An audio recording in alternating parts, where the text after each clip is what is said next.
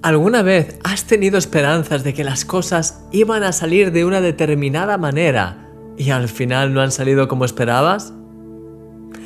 Esto es especialmente duro cuando el resultado final afecta no solamente a ti, sino también a otras personas, especialmente personas cercanas. Recuerdo que cuando Belinda y yo queríamos casarnos y estábamos esperando que los papeles de la visa saliesen, surgieron varios problemas que nos retrasaron en el proceso. Recuerdo de hecho un día en el que vi que una de las fechas que nos habían dado aparentemente había pasado, lo cual hubiese podido llevarnos a tener que empezar todo el proceso de nuevo. Estaba tan desesperado.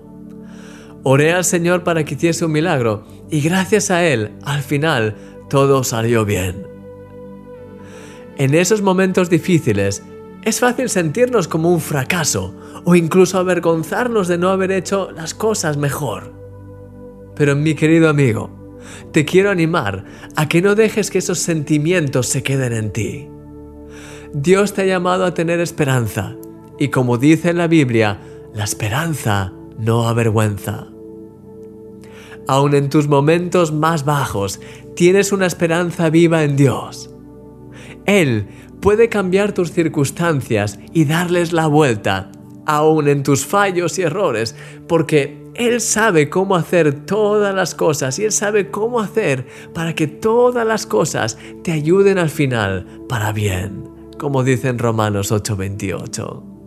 Pero eso solo ocurrirá cuando le entregues a Él todo, incluidos tus fallos y vergüenzas, y decidas confiar en Él.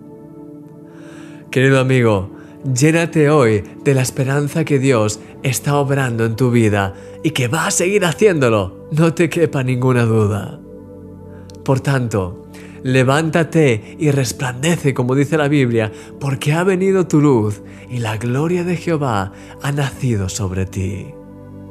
Aparta de tu vida todo tipo de vergüenza y las cosas del pasado y corre en la nueva vida que Él te da cada día. Te llevo en mis oraciones y en mi corazón. Eres un milagro.